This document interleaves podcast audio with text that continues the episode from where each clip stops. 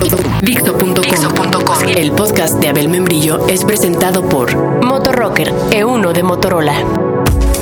Este, es el podcast, podcast de Abel Membrillo por, por Dixo.com. Hola, soy Abel Membrillo y de nuevo vamos a comenzar un podcast. Este se llama La mujer con el mejor físico. Podcast número 15.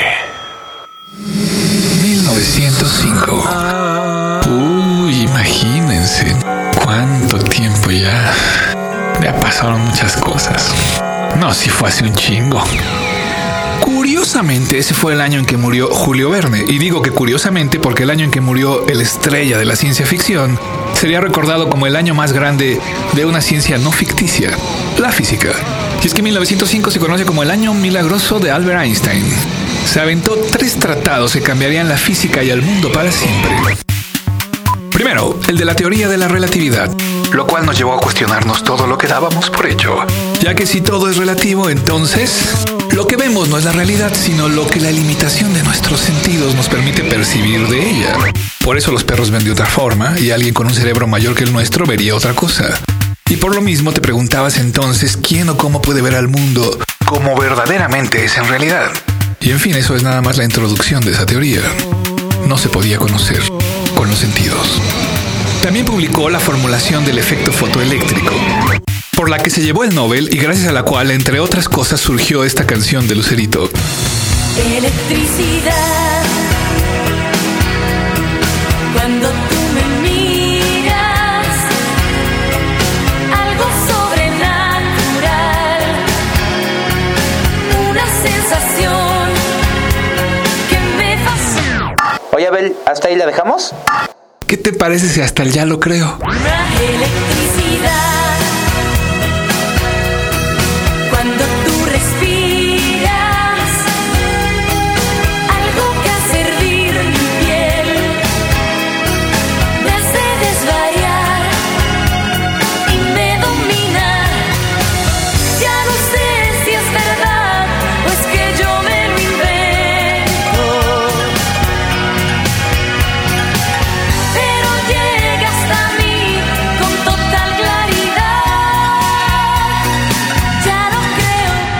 La electricidad era un misterio antes de Albert. Todo comienza cuando descubre que la electricidad no está compuesta solo de electrones, sino también de algo que le denominó fotones. Y que son los fotones lo que hace que la electricidad fluya. Y además describió también la manera en que ésta se movía. Una revolución. Number nine, number nine, number nine, number nine. Pudo llegar a esta teoría debido a la otra que publicó ese mismo año de 1905. Anduvo en chinga. La que para muchos es la mega estelar y que se conoce como la teoría del movimiento browniano. Desgraciadamente esa ya no tuve tiempo de estudiarla porque cuando estaba a punto de hacerlo sonó el timbre de mi casa y era una amiga de hace años y que siempre he pensado que tiene un cuerpo con más curvas de las que lanzaba Baby Ruth. Y lanzaba un chingo de curvas. A la que llevaba mucho tiempo sin ver y caía en la puerta de la casa me confesó que había venido para decirme que ya llevaba varias semanas que cuando caía la noche, sola en su cuarto comenzaba a tocarse hasta ponerse húmeda pensando en mí y que por eso ahora que pasaba por el vecindario quería venir a pedirme disculpas por usarme de esa forma. ¿Me perdonas? Dijo. Así que le respondí que sí, que cómo no, que no se sintiera mal, que de hecho yo también usaba su imagen de vez en cuando. Me dijo. Ah, sí. ¿Y cómo te la pongo? Muy dura. Bueno, respondí, se ve menos impresionante que la de un negro que sale en una película porno que tengo donde se echa una flaquita de pelo rizado, pero... Ah, sí. Dijo de nuevo. ¿Y puedo ver la película? Y bueno, me distraje ya no pude estudiar lo del movimiento browniano. Y lo peor es que cuando terminé vi que mi amiga no había venido y que en realidad todo me lo había imaginado yo solo. Así que tuve que decir, oh Dios, gracias por este ratito de imaginación. Y después pensé, bueno, ya voy a estudiarlo, pero empezó la liguilla. Ante lo cual tuve que hacerme la pregunta, ¿se puede alcanzar la felicidad sin saber lo que es el movimiento browniano? Seguro que sí. Pero por otro lado, ¿para qué te pones a hacer un podcast de esto si pensabas alcanzar la felicidad de otra manera?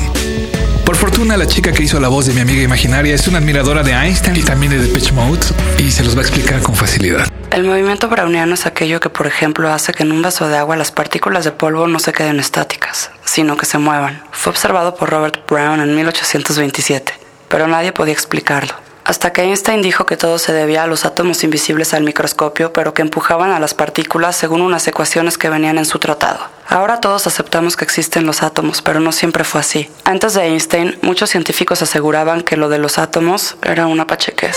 Gracias, querida.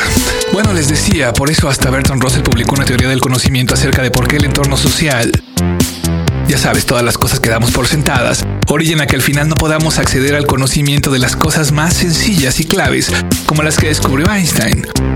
Así que lo que quería plantearles es por qué si la física está repleta de apasionantes preguntas del tipo de ¿Y entonces cómo chingados puedo conocer la realidad?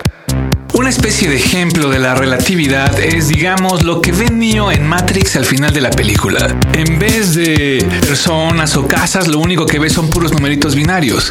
Así igual se supone que si pudiéramos ver en realidad lo que somos, en lugar de ver a Nicole Kidman verías un montón de átomos nada más. Muy bonito, supongo. Y por eso el mismo Einstein se sorprendía de lo mucho que este conocimiento se acercaba con lo planteado por la fe, al grado que podías llegar a suponer que el único que puede ver al mundo como es en verdad es Dios. Una película que se trata de cómo lo planteado por la ciencia y la fe al final resultan siendo lo mismo es Pi, de Darren Aronofsky. Por cierto, es muy buena película. La aventura del director Antonioni también es muy buena película. Pero se trata de otra cosa. Les decía que por eso lo que no me explico es por qué no se incluye este lado de la física en los programas de estudio de la secundaria y de las prepas. Todo lo fascinante que hay más allá de un camión va del punto A, Un camión al punto va del B, con punto A punto al punto B con un peso de 115 kilos. ¿Cuál será su velocidad? Sí. Y que, en fin, no importa cuál sea tu movimiento, si el browniano o el de caderas, cuando lo muestres, hazlo apasionadamente. A lo mejor ya hasta acabas teniendo un año como el de 1905 para Einstein. Y antes de concluir, es para mí un placer dejarlos con una canción donde pueden mover la cadera y que además es física en.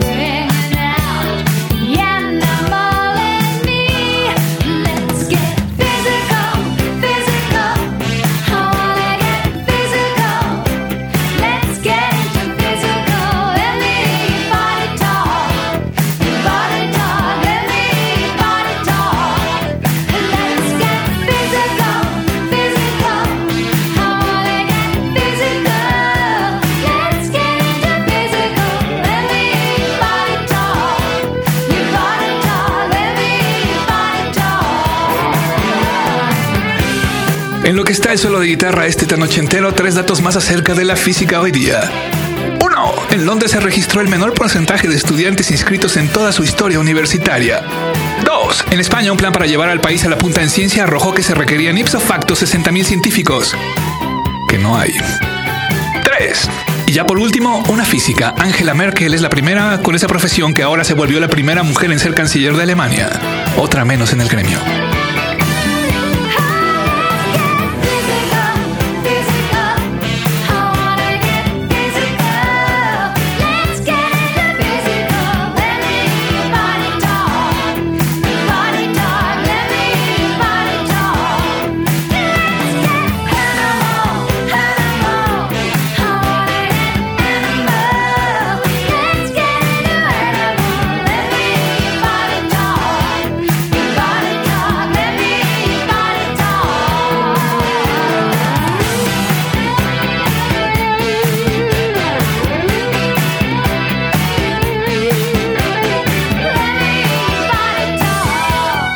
Escuchamos a Olivia Newton como Isaac Newton John con el hit de los 80 Physical, que puso de moda los aerobics. En esos días la llamaban Olivia Newton Pump, como la bomba atómica que desgraciadamente estas teorías también ayudaron a fabricar. Como pueden ver en el nombre y sobrenombres de Olivia, se puede descifrar una parte de la historia de la física. Ah, a propósito, ¿cuál es la mujer con el mejor físico? Respuesta, la esposa de Albert Einstein. Me lo contó mi mamá el otro día. La mando a saludar. Gracias por escuchar, soy Abel Membrillo. Y recuerden que lo que mata no es la bala, es el agujero. El podcast de Abel Membrillo fue presentado gracias a Motorrocker E1 de Motorola. Acabas de escuchar el podcast de Abel Membrillo por Fixo.com.